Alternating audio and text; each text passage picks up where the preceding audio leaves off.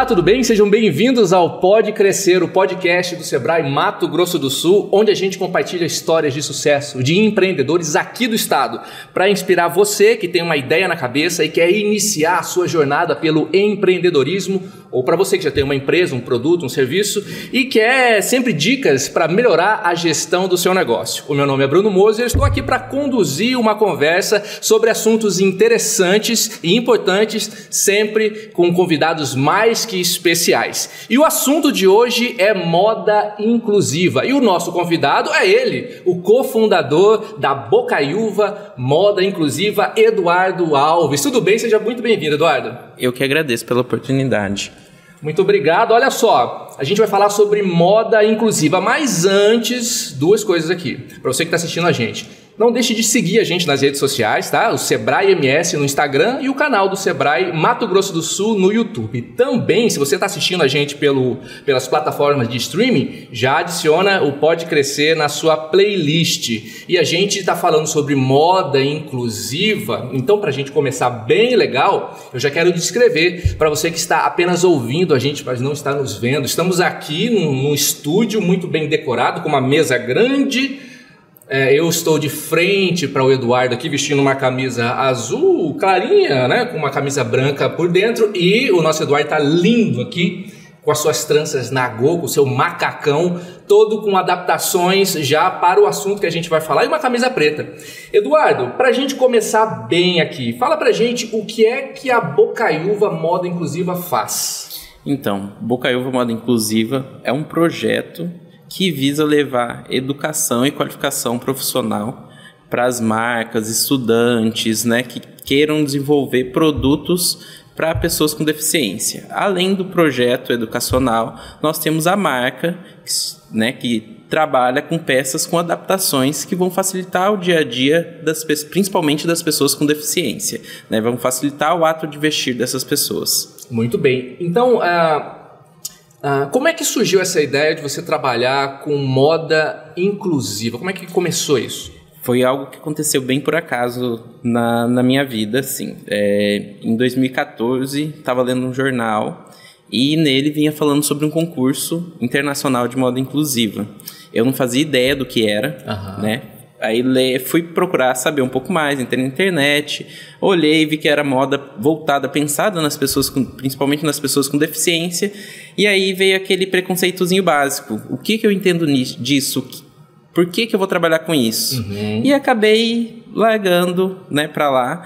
E no outro ano, eu coincidentemente ouvi falar desse concurso novamente. Uhum. E aí eu falei, não, tem alguma coisa me chamando para ir, vou, vou me aprofundar um pouco mais. Sim.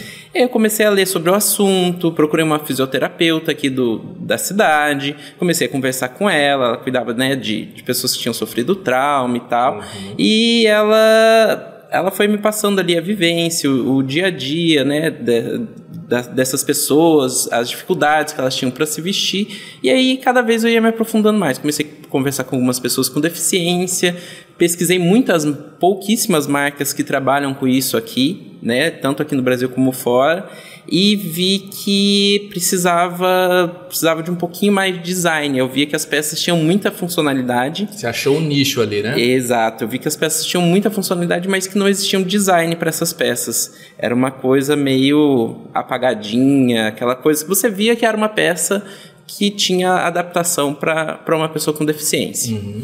E é, o gancho veio, essas pessoas, elas querem se sentir bem né? Elas querem estar com a autoestima elevada. E ninguém vai ficar com a autoestima elevada usando uma peça dessa que você vê que é, ela está usando, óbvio, porque ela tem essa deficiência, ela tem essa necessidade, ela sim, não está utilizando porque ela gostou da peça, uhum. né? E foi então que eu fui participar desse concurso em 2016, que ocorreu em São Paulo. Uhum. E aí acabei ficando fui premiado no concurso com o terceiro lugar. O concurso já era. Uh, o concurso é, uma, é um concurso de exposição de peças, é isso? Ele, na verdade, é um, ele seleciona 20 estilistas do mundo inteiro. Uhum.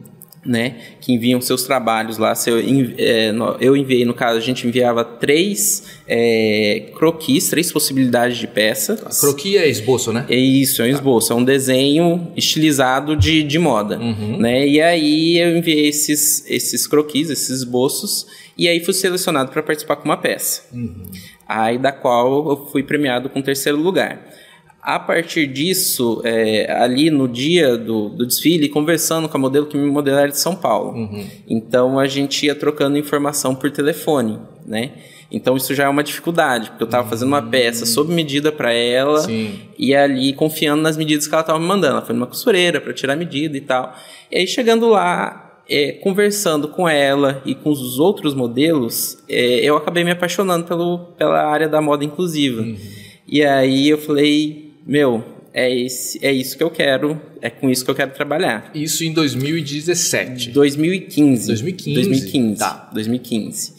É, no ano seguinte, é, eu sempre trabalhando ali junto com a Luane. Uhum. A Luane é. A gente trabalha junto aí desde 2012. Uhum. Né? Então a Luane me auxiliava muito nesse, nesse processo. Ela nunca. É, eu ficava brigando com ela, vamos, se inscreve. Ela, não, não, vou te ajudar. Uhum. E aí, em 2016, nós, eu resolvi me inscrever novamente para o concurso. Aí mandei as três opções de peça que eu poderia mandar. E aí eu fui selecionado para participar com duas. E aí, das quais é, eu fiquei com o primeiro e com o segundo lugar nesse ano.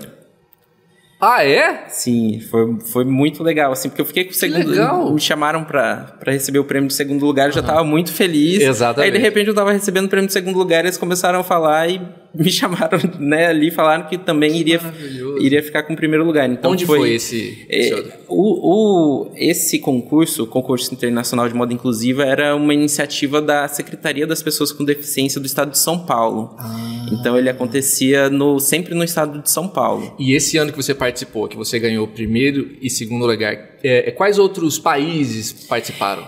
Olha, eu sei que um, o que ficou em terceiro lugar era de Israel. Eu sei que nas edições, eu não lembro em quais edições em si, mas eu tá. sei que tinha gente do Japão, da Itália, da Índia, da Bolívia. Eu acho que tinha, não lembro se era Equador, Venezuela, mas tinha uma galera de fora assim muito legal. E é muito legal isso porque existe uma troca de experiência, né? Exatamente. né? E não só entre entre ali é métodos de de modelagem, de costura, uhum. mas também cultural, né? Você pega ali uma pessoa aqui do centro-oeste, outro sim, do sudeste, sim, aí você pega uma pessoa de outro país, então isso é, é muito legal, essa interação, esse aprendizado que a gente acaba tendo, né? Além de você estar conversando com os modelos ali e vendo né, as necessidades, entendendo o que você vai poder fazer na, nas próximas peças que você vai confeccionar, né? Então essa, essa interação que o concurso proporcionava era muito, muito legal. Isso, então, 16. 16. 16 aí. 16. E aí, e aí, continua, tô curioso. Aí em 2016 foi ah. um ano muito produtivo, assim, pra gente nessa parte, que foi o ano que a Júlia entrou né, na, na nossa vida para a moda inclusiva, que a, a Luane já conhecia, tinha feito faculdade com a Júlia, tá. mas eu até então não conhecia a Júlia. Tá, então, mas calma aí, vamos, calma, calma, vamos só organizar aqui. Você é cofundador, então tem mais pessoas. Então é a Júlia. É a Luane Salles, uhum. né? Que ela também é professora oi, da área do vestuário. Dei um oi pra Luane aqui. Ah, sim. ela é professora da área do vestuário. Uhum. É, é designer de moda também. E a Júlia também tem a mesma formação, é designer de moda e também é professora na área do vestuário. Tá, as, a, as, as formações de vocês são como professores, isso? Formação em design de moda, uhum. né? Aí a, a Luane tem as especializações dela em tá. design de produto, em comunicação, moda e mercado. Uhum. E a Júlia, ela é, ela trabalha muito nessa parte das manualidades na, nas, nas peças, que né? Que é Os bordados. Ah, entendi. É, ela é mais da parte da costura, do bordado. Ah. Ali to, a gente executa basicamente todo o processo, desde desenvolvimento de estamparia, é, o bordado das peças, a modelagem, o corte, a costura, uhum. é tudo feito no nosso ateliê. Né? Legal, então a gente entende, todo mundo entende um pouco de todo o processo, alguns com mais do que outros em uma área ou outra. Sim. E aí a Júlia ela é responsável por essa parte dos bordados que você viu ali do, do IP, uhum. né, na, na PS e tal. Tá bom, voltamos para 17 agora, e aí? 16, 16 tem uma coisa você... importante ah. em 16 ainda, que foi quando a Júlia entrou. Uhum. A Júlia entrou como uma aluna que nós iríamos treinar para uma competição que chamava Olimpíada do Conhecimento. Tá. Então a gente treinou uma equipe de cinco alunos. Você gosta desse negócio de concurso, né? Adoro. eu sou muito competitivo, que então bom. essas coisas me, uhum. me agradam bastante. É, e aí a gente treinou essa equipe de cinco alunos, da qual a Júlia fazia parte. Uhum. A Júlia foi, foi a líder da, da equipe. E aí onde a gente foi para Brasília com, competir com os, a parte de qualificação profissional do Brasil inteiro. Ok. E aí a gente teve a, a oportunidade de trazer uma medalha de prata para o Estado na Olimpíada do Conhecimento, até uma medalha, medalha que o Estado não tinha até então, nenhuma medalha na, na, na, não tinha essa tradição de participar das Olimpíadas, de, de, trazer uma medalha. Então, a primeira medalha foi, foi trazida pela equipe de moda e criatividade. Gente, o, nós estávamos treinando. O Edu, além de competitivo, é bom, né? Porque ele compete e ganha as coisas.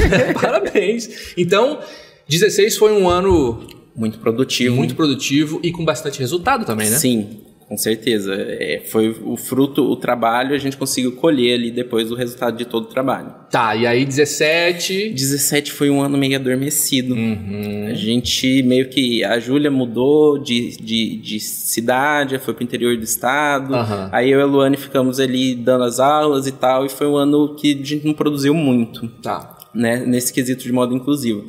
Já em 2018, nós retornamos a, a começar a produzir uma coisa ou outra. Aí esse ano a Luane, depois de muito, muita exceção de paciência da minha parte, ela resolveu se inscrever. Aí nesse ano nós duas fomos finalistas do concurso novamente. Daquele de São Paulo. De São Paulo, tá. exato. Só que nesse ano a gente não trouxe, não, não teve premiação nenhuma. A gente Tudo ficou entre os 20 finalistas. Uhum. Mas foi, foi muito legal porque a gente teve a oportunidade de novo, né, de conhecer outras pessoas e tal as pessoas chegando lá, as pessoas já me conheciam, os, os participantes do concurso já me conheciam e tal, já conheciam o meu trabalho, então isso é, é, muito, é muito legal quando você vê pessoas da área, né, vendo ali, reconhecendo a importância que você tem para aquele determinado nicho de uhum. mercado. Então isso foi, foi muito legal. E aí veio a pandemia. Aí na pandemia em si a gente entrou em fundo, assim, eu e Luane começamos a conversar, né, sobre essa escrever esse projeto de qualificação. Né? E aí a gente chamou a Júlia para participar com a gente.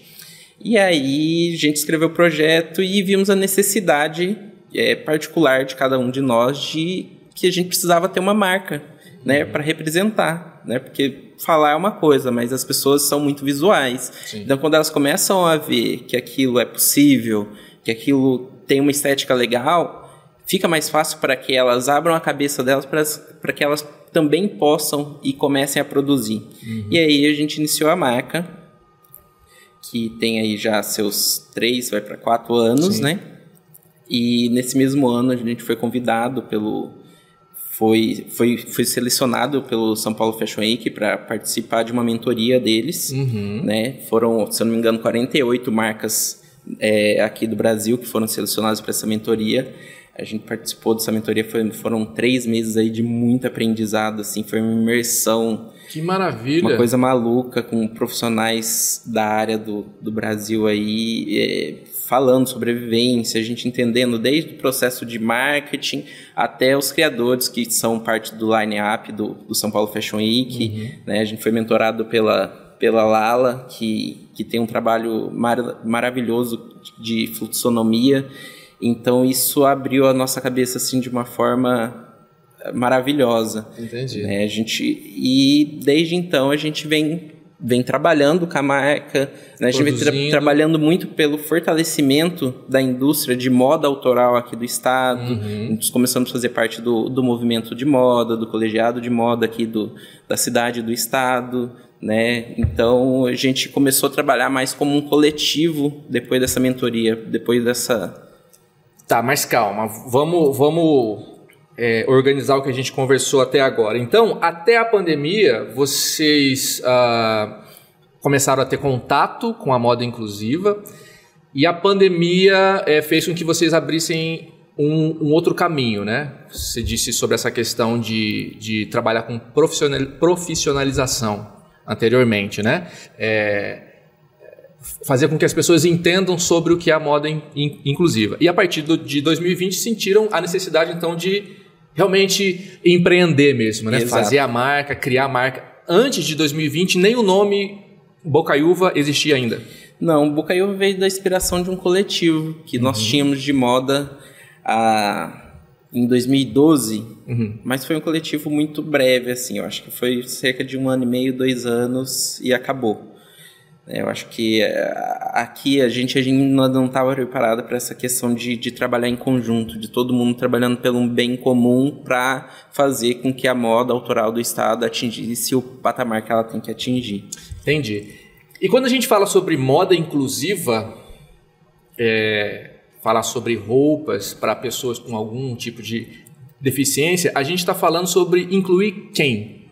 Então, a moda inclusiva é muito ampla, né? Ela vai pegar desde a, a mulher gestante, vai pegar ali o idoso com alguma dificuldade de locomoção, né? ela pode pegar alguém que sofreu um acidente, está se recuperando, né? Está em processo de fisioterapia para uhum. recuperar os movimentos e a pessoa com deficiência. Né? O nosso foco é a pessoa com deficiência e a pessoa que está se recuperando de algum acidente. É o foco da marca Bocaiúva. Uhum. Mas a, a, moda, inclusive, é mais ampla. Né? Ela pega, também vai pegar o plus size, né? ela vai pegar ali os nichos que geralmente o mercado é, fecha os olhos, não é o que o biotipo que agrada o mercado da moda atual, uhum. infelizmente. E aí vai trabalhar pensando para facilitar o dia a dia dessas pessoas. Dá um exemplo para a gente sobre uh, como a moda inclusiva, é, como seus produtos estão trazendo as pessoas para para moda, para fazer é, essa associação entre uma roupa que seja confortável e possível das pessoas usarem e também ser uma, uma peça de moda, uma peça que você é, consiga utilizar e que tenha essa, essa questão fashion. Olha, uma, uma das coisas primordiais que eu sempre falo é que nós não pensamos na funcionalidade para depois pensar no design. Hum. Nós pensamos no design. E dentro do design a gente pega ali a nossa bagagem, o nosso conhecimento e tentamos fazer adaptações que vão servir para o maior número de deficiências possíveis, uhum. né? Então vamos pensar nossas peças, nossas calças, não tem bolso na parte de trás, nas costas. Por quê? Né? Porque a pessoa, o usuário de cadeira de rodas, ele, ah, ele não tem função, né? Não tem função. Uhum. E esse bolso ele pode até machucar, causar uma escara ali na pessoa. Ela vai estar tá sentada, não vai sentir, uhum. né? Então isso pode causar até um machucado. Então uhum. a gente não tem bolso na parte de trás de nenhuma peça, tá. de baixo. Né? A gente coloca bolsos funcionais, são aberturas nas laterais das peças para facilitar o ato de vestir, uhum. né? abotoamento nas camisetas, a adaptação com o abotoamento. Tá. Essa tipo... sua peça, na verdade, já tem uma é, é, um, um, um, item adaptado aí, né? Sim, por exemplo, essa, essa, esse macacão ele tem um bolso que a hora que eu abro esse bolso ele, ele é ele vira uma é bandejinha, né? Exatamente. Então a pessoa que tem alguma dificuldade motora, né, ou que tem um, algum dos membros superiores amputados, ela consegue mexer no celular aqui com ele preso na bandejinha. Uhum. Não, ele não cai, ela tem uma estrutura rígida que pode ser tirada para lavar. Ah. Então ele é um acrílico por dentro do bolso. Então ela é extremamente funcional, porque você consegue utilizar ela com facilidade. Você pode depois, na hora de lavar, tira o acrílico, coloca na máquina de lavar, uhum. sem problema nenhum. Aí do lado também a gente vê que tem botões, né? Exatamente. A, a maioria das peças tem essas aberturas laterais, uhum. que vai facilitar o dia a dia. A gente trabalha muito também com elástico na parte das costas, né? Junto com a abertura lateral, uhum. ela vai facilitar é, para quem tem faz uso da calça plástica, por exemplo, Sim, né? Uhum. Então ela vai assentar melhor no corpo, ela vai ser mais confortável, vai ser mais fácil para tirar, para colocar. As aberturas de baixo também para os pés, onde os pés passam, né? Exatamente. Nós temos as aberturas na, na parte inferior da peça para facilitar quem faz uso de prótese, né? uhum. Então essa pessoa ela vai conseguir tirar essa prótese ou tirar a peça com mais facilidade, porque ela vai ter uma abertura maior, né? Vai ter uma abertura na parte de baixo uhum. que vai vir até um local que fique confortável para ela colocar e tirar essa prótese. Outra coisa que dá para perceber bastante é esse a, é, essa apego aos detalhes que você tem, que a gente consegue ver nas peças, né? Essa questão do bordado, essa questão da, é, é, da textura, do tecido, né? Tudo isso também você pensa muito sobre isso, né? Sim, nós focamos muito nessa. A gente acredita muito nessa questão artesanal, né? Nessa questão de manualidade. É algo que, felizmente, os jovens estão estão resgatando, estão voltando a gostar, uhum. né? Porque era algo que era meio que tipo, ah, era do tempo da vovó ali, bordado, crochê. Então a gente está trazendo muito isso nas nossas peças, né? Tanto pela questão, a pessoa com deficiência visual, todas as peças têm a etiqueta em braille, com o tamanho, com a cor. Essa questão da textura é muito importante também para as pessoas com deficiência visual, até para eles conseguirem diferenciar a peça quando ela está lá no guarda-roupa. Então, se é uma peça que tem um bordado, ele vai tocar na peça, ele vai saber exatamente que peça que é, o ah, que ele pode usar para combinar. Entendi, entendi. É realmente, né?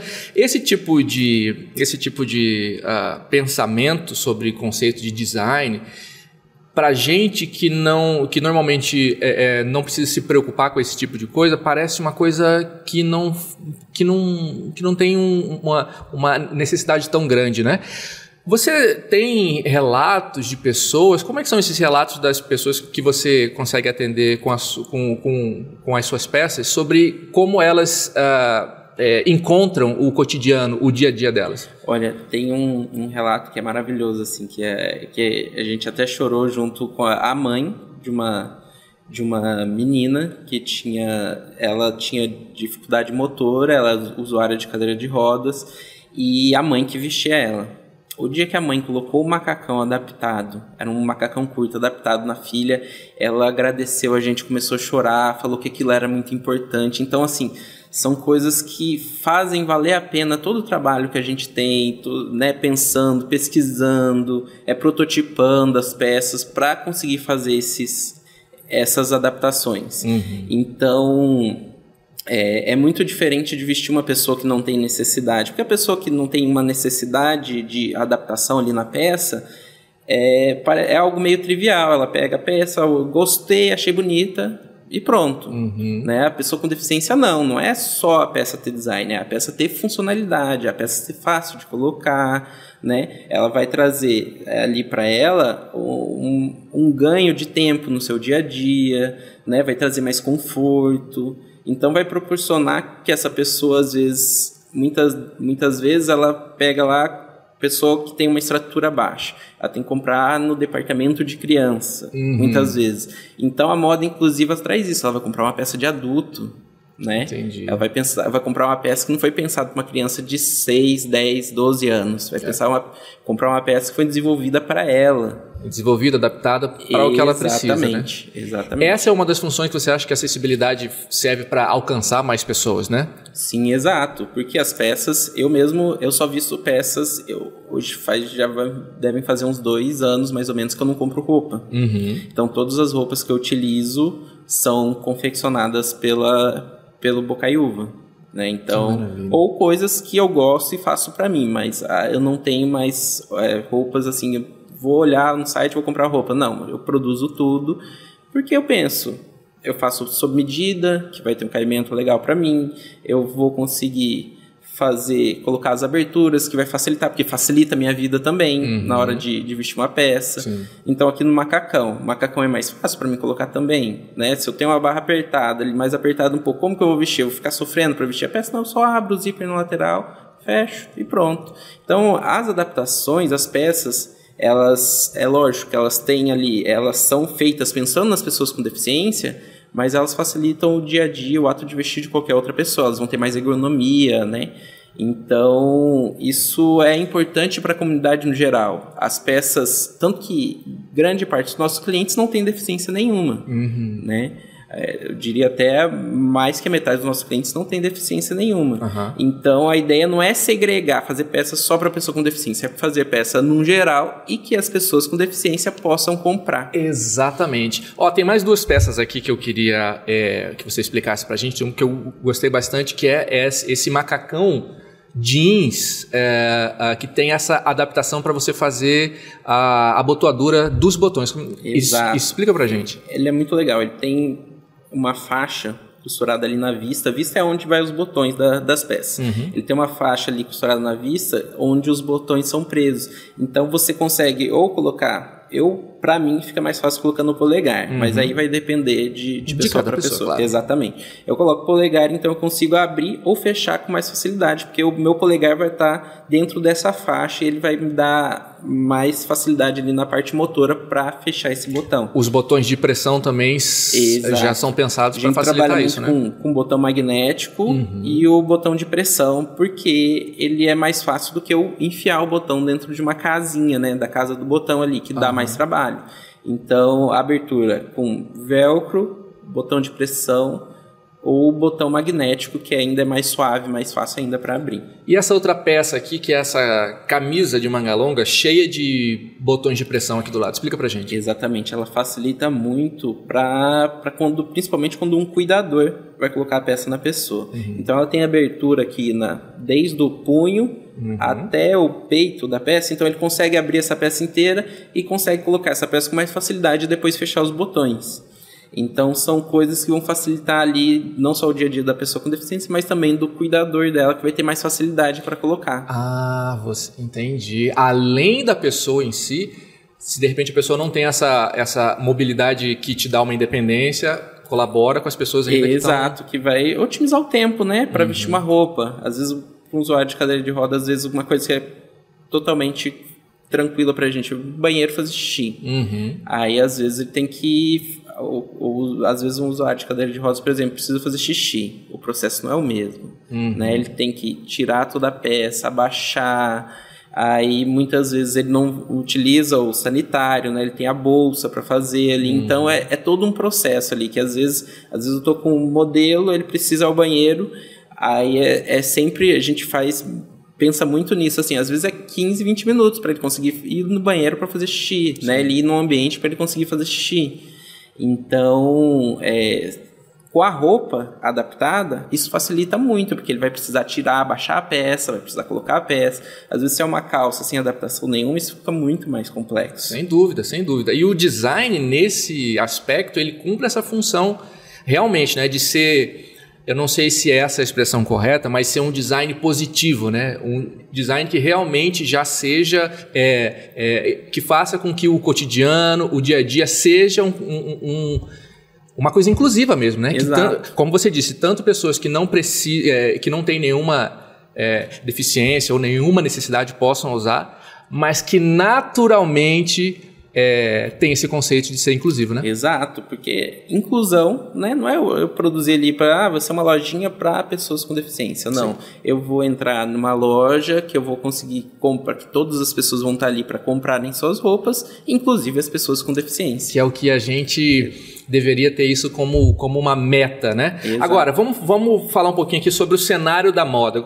Queria que você falasse para a gente um pouquinho como é o cenário da moda em Mato Grosso do Sul e estendendo isso para o cenário da moda inclusiva. Porque eu tenho para mim aqui que você está sendo pioneiro nisso aqui, né? Olha, vou falar um pouquinho da moda em Mato Grosso claro. do Sul e vou para essa parte da moda inclusiva. É, em Mato Grosso do Sul, a gente tem sido uma linguagem que tem crescido muito, principalmente no último ano, né? A gente teve um último ano muito produtivo aqui para o estado na questão da moda autoral. É, nós tivemos aí vários festivais com desfiles, oficinas, né? Nós só de desfile no final do ano, acho que o Bucaiu participou de três ou quatro, de agosto para frente. Uhum. Então, assim, foi, foi um ano muito produtivo. Nós tivemos a nossa primeira semana de moda autoral, né?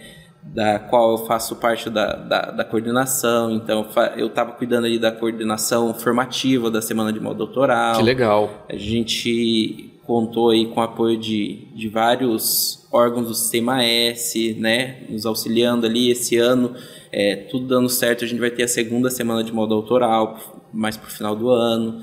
Então, isso está fomentando muito a, a indústria de moda aqui do uhum, estado, né? Sim. A gente está muito... As marcas aqui de Campo Grande em si já estão muito unidas, muito juntos, trabalhando junto. Que legal. E aí o objetivo desse ano é trazer mais marcas do interior do estado, né? Para que elas possam ali estarem mostrando seus produtos para o público aqui do estado que muitas vezes compram coisas que são feitas, produzidas fora é. daqui do estado, né? Então a, a, questão de trabalhar com modo autoral daqui é muito legal porque você vai estar tá, é, ajudando na economia local, né? Exatamente. né? Incentivando o crescimento da economia local, geração de renda, de empregos. Então é, a gente tem, tem tido, assim, do último ano, um ano muito bom Uhum. né? Que a gente colheu bastante frutos e a, a, ideia é que esse ano seja ainda melhor. E em relação à moda inclusiva, aqui no estado, ela é basicamente feita por nós. Não, eu desconheço qualquer marca que não só no estado, mas na, na região aqui no Centro-Oeste, né? Não, não, eu desconheço qualquer marca que trabalhe com com moda inclusiva. E como é que você faz agora para você uh levar os seus produtos, divulgar os seus produtos, divulgar a marca da Bocaiúva. Como é que está funcionando isso aí? Então, a gente tem participado muito de, de dos festivais, né? Participando uhum. dos festivais da América do Sul, Festival de Inverno de Bonito, Campão Cultural, é, aí teve a Semana de Moda, MS Fashion Week, e aí nós estamos focando muito agora na, no e-commerce, né? Nós começamos a focar bastante no nosso Instagram, nós temos uma loja virtual também. Uhum. Então a, a ideia é focar bastante no, no e-commerce para que nosso produto comece a ser conhecido fora do estado também. Momento adaptação aqui, Eduardo. Vamos falar um pouquinho sobre isso. Quais são as maiores dificuldades? Eu imagino que existam algumas dificuldades bem importantes a ser superadas, mas são, é, quais são as maiores dificuldades que você enfrenta com o seu modelo de negócio? Eu acho. E principalmente tudo, como é que você tem contornado isso, né? Tudo que é pioneirismo, a gente tem a dificuldade de não encontrar fornecedor. Então, etiqueta em braille. Nós tivemos que desenvolver uma etiqueta em braille, né? A gente foi feito, foram feitos muitos testes de material que nós poderíamos utilizar para confeccionar e tal. Então isso é uma coisa, não existe no Brasil inteiro, não consegui achar lugar nenhum que produza as etiquetas, nenhuma indústria que produza as etiquetas. Bom, você falar isso agora nesse momento significa, me corrija se eu estiver errado, que as grandes marcas também não se utilizam disso. Não, infelizmente não. É uma coisa que seria muito simples, uhum. né? Por exemplo, é o caso da etiqueta em braille é algo muito simples, mas que nenhuma grande marca trabalha. E é você que faz as etiquetas em braille? A gente que produz. A gente desenvolveu a, a técnica, uhum. né? E aí a gente in... instruiu uma pessoa para ela confeccionar para a gente. Então a gente tem hoje um fornecedor local que produz as etiquetas para a gente. Eu mando tudo prontinho ali certinho para ele, ele faz a produção. Eu imagino que falar sobre é, adaptações ou superação nesse caso, no seu caso específico, é, você vai passar realmente por todas essas questões que o pioneirismo é, traz para gente, não é? Por exemplo, isso que você falou, né? A falta dos fornecedores, as faltas das, das coisas que você considera simples para o que você está fazendo, mas que no mercado em geral elas não disponibilizam, né? O que mais que tem de, de, de dificuldades aí que você percebe? A gente tem muita dificuldade no custo de algumas coisas, porque... Onde, perdão? No custo ah, de algumas custo. coisas. Sim. Exatamente. Vamos pensar aqui. Por exemplo, eu tenho que colocar abertura lateral numa calça. Uhum. Ela vai precisar de um zíper no lado direito e no lado esquerdo. Se eu for comprar esses produtos aqui, eu vou pagar um valor muito alto. Então a gente geralmente ou tem que fazer pedido para fora, uhum. né? Porque a gente não consegue comprar uma quantidade aqui com um valor um valor interessante. Então, às vezes, o custo do nosso produto às vezes fica um pouquinho mais elevado do que seria o ideal. Entendi. Né? Até aonde entra muito essa questão das atividades formativas, né? Que eu acho que é de suma importância. Porque se a gente tem um produto com valor alto, eu preciso atender também as pessoas que não têm condições de comprar esse produto. E aí é onde entra a parte de qualificação, que a gente consegue ensinar, por exemplo, a e fazer uma parceria com uma pai, né? E ensinar para as mães a fazerem adaptações nas peças que os filhos já têm, para que ela vá ter mais facilidade para vestir ou para que essa criança vá ter facilidade para vestir suas peças de roupa, por exemplo. Né? Então é, é muito importante essa questão de, de conseguir balancear isso. Uhum. Né? De, de o custo mais elevado por conta de precisar de mais aviamentos, precisar produzir alguma quantidade menor, porque a gente não tem uma produção gigantesca, então a gente vai produzir etiqueta, produzo 400 etiquetas ali de uma vez, então Sim. o custo acaba ficando mais alto do que se eu comprasse de uma indústria que eu peço ali. Exato, que já faz. Eles produzem, demanda, exatamente. Né? Sairia questão de centavos, eu acabo pagando muito mais por isso. E qual é a, a, a porcentagem hoje em dia, Edu, da, dos seus clientes? É, você consegue chegar no seu público-alvo com facilidade? Como é que está essa questão? Isso é outra coisa complicada, hum. porque as próprias pessoas com deficiência desconhecem que existe a moda pensada para elas, né? Que existe a moda inclusiva. Então a gente faz um papel não de, de educação do público em geral e também do público das pessoas com deficiência, porque muitas vezes nunca ouviram falar, né, de moda inclusiva. Então a gente tem que fazer esse resgate, trazer essas pessoas de pouquinho em pouquinho a gente vai trazendo essas pessoas para perto da gente, para que elas comecem a conhecer nossos produtos e e comprar, né, consumir esse produto. Sim. Você nesse momento em que você vai para as feiras, que você apresenta os seus produtos, você percebe também que existe uma existe um público com deficiência, com necessidades especiais que participa desses desses eventos ou ainda não? é um público bem reduzido. Existe, mas é bem reduzido. Uhum. É um público bem reduzido. É, a gente tem um percentual de pessoas com deficiência no Brasil muito alto, que é cerca aí de, segundo o IBGE, cerca de 23% da população, né? E mundial, cerca de 10%. Então, se a gente for colocar em comparação o que a gente vê dentro dos eventos e a quantidade de pessoas com deficiência, ainda é muito pequena. Né? Muitas vezes é, essa pessoa às vezes não sai não vai para esse tipo de evento pela questão da acessibilidade do local e muitas vezes porque pela questão de autoestima também, que eu acho que isso influi bastante, né? Você ter que comprar uma roupa infantil, você ter que comprar uma roupa mais larga para poder vestir, né? Porque é o que acontece na maioria das vezes, as pessoas compram, acabam comprando uma roupa mais larga, é, ali usando moletom e, e uma camiseta. Então isso atrapalha na autoestima e logo atrapalha na interação social dessas pessoas também. Uhum. E eu acho que é, a, as roupas têm esse poder de trazer essas pessoas para essa interação social também. É. A moda, inclusive, ela está dentro desse conceito que a gente entende de acessibilidade, né? Porém, como ela está dentro desse conceito, eu queria que você falasse um pouco para a gente do que você percebe no mercado com relação à, à acessibilidade no mercado como um todo. Olha, o mercado peca muito em, em relação a isso. Eu acho que as pessoas com deficiência ainda não são enxergadas pelo, pelo mercado em si.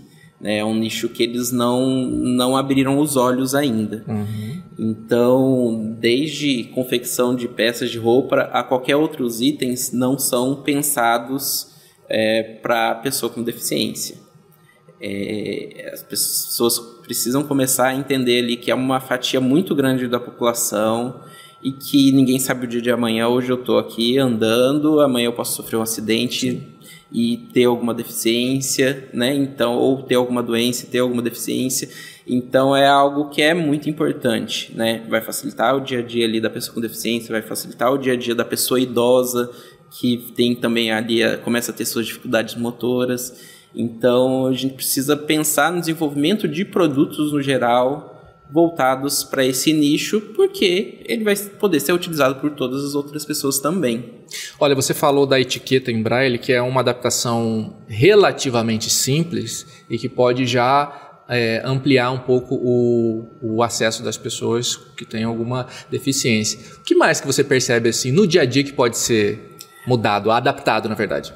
Olha, uma adaptação muito simples é das nossas camisetas, uhum. né? A gente tem as camisetas tradicionais e tem as camisetas adaptadas. Uhum. As camisetas adaptadas, ela tem uma abertura aqui no ombro. Sim, sim. Então isso vai facilitar ali para às vezes uma pessoa que tem hidrocefalia, ela uhum. vai ter a cabeça maior, ela não vai passar pelo buraco da da gola da camiseta. Sim, então ela vai conseguir abrir os botões e colocar a peça com muito mais facilidade do que se a peça não tivesse essa adaptação. É uma coisa extremamente simples, simples de ser né? feita.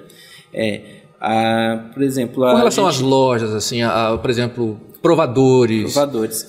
Então, a gente encontra muito nos provadores, por exemplo, a abertura em cortina. Né? Isso uhum. dificulta a vida de um usuário de cadeira de roda, porque pode enroscar a cortina na, na roda da cadeira e tal. É, gancho dentro dos provadores. Muitas vezes, muitas vezes não, a maioria das vezes os ganchos estão pendurados alto, é, né? Uma altura é. ali que a pessoa na cadeira de roda não vai conseguir pendurar sua bolsa, não vai conseguir pendurar o cabide da loja. Então, ter o cabide ali, o, o mais ganchinho baixo, né? mais baixinho para que a pessoa, usuário de cadeira de roda ou com nanismo, né, consiga colocar ali seus pertences, seu, o cabide do que ela irá provar. Esse é um bom exemplo de um design inclusivo, né? Exato, sim. Que na verdade você não faz uma adaptação extraordinária, está longe de ser uma adaptação extraordinária e naturalmente, forçosamente, você já inclui uma adaptação que vai fazer com que mais pessoas possam Perfeito. se sentir tranquilas né, dentro desse, é, desse ambiente, né? Exato, é algo prático, rápido e que vai fazer diferença na vida das pessoas. Maravilha. Edu, momento aqui, não faça o que eu fiz. Bom, você é um empreendedor, né? Você está agora é, sendo pioneiro na moda inclusiva aqui em Mato Grosso do Sul, em Campo Grande, no Centro-Oeste, de uma certa forma, como você disse, né? Mas sempre tem aquele momento que você fala, hum, isso aqui, no dia a dia, que você vai aprendendo, você fala assim, isso aqui eu não faria novamente. Tem alguma coisa que você tem para falar pra gente? Ou tudo é tão novo que você. É, é, tudo que você está fazendo, tudo dá certo? Não exatamente tudo fazendo dá certo, hum. mas assim, a gente procura muito trabalhar, prototipar, testar muitas coisas. Uhum. É lógico que a gente erra e não é pouco, uhum.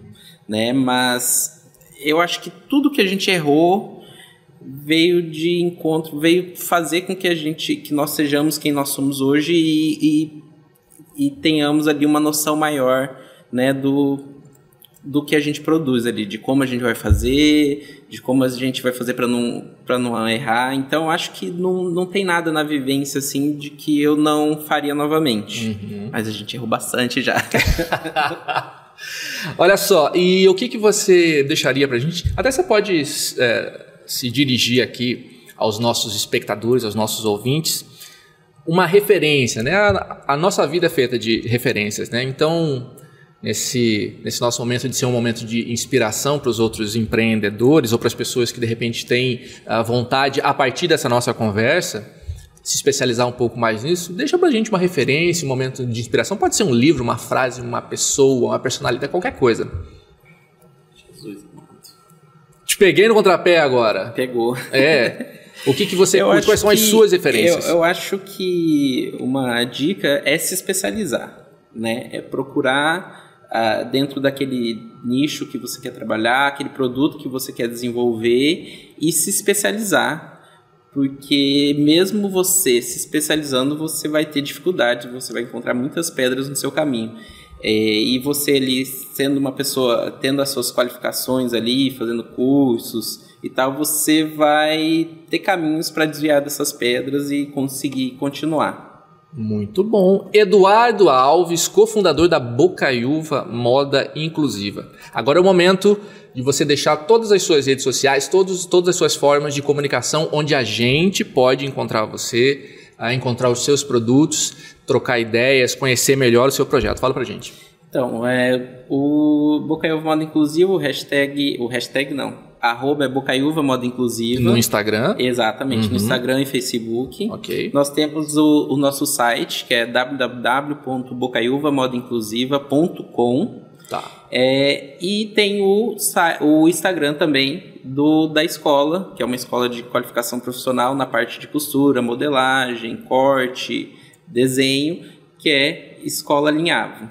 Arroba Escola Alinhavo. Alinhavo. Isso. Maravilha. Exato. Gente, a gente conversou aqui com um pioneiro, é, um empreendedor pioneiro da moda inclusiva em Mato Grosso do Sul. A gente pode estender para Centro-Oeste também, né? Como você disse, né? Eduardo Alves, cofundador da Bocaiúva Moda Inclusiva. E eu quero agradecer, Edu, muito a sua presença. Muito obrigado por compartilhar e muito obrigado por aceitar esse desafio, essa missão de uh, criar esse tipo de conteúdo, forçar o mercado dessa forma para que a gente consiga ser, ter cada vez mais um estado forte, um estado pujante e que tenha todos os seus uh, habitantes incluídos, ok? Muito obrigado de verdade. A gente vai, uh, eu vou atrás dos seus conteúdos mais divulgar da forma que eu puder, para que a gente consiga sim buscar outros parceiros para estar tá junto com você nessa sua missão. Além de ser um, um empreendimento, é realmente uma missão. Muito obrigado, viu? Eu que agradeço. Pessoal, é isso aí, ó. Se vocês gostaram desse assunto e se gostaram dos nossos conteúdos aqui, não deixem de seguir a gente nas redes sociais, tá bom? Seguir a gente também, adicionar o Pode Crescer na sua playlist, nas plataformas digitais. E lembrando que a gente está sempre conversando sobre assuntos importantes, interessantes, com convidados especiais, empreendedores aqui de Mato Grosso do Sul. Comenta, compartilha, favorita. A gente quer saber o que, é que você está achando desse nosso conteúdo aqui do Pode Crescer, o podcast do Sebrae Mato Grosso do Sul. Eu te espero num próximo episódio. Até a próxima. Tchau!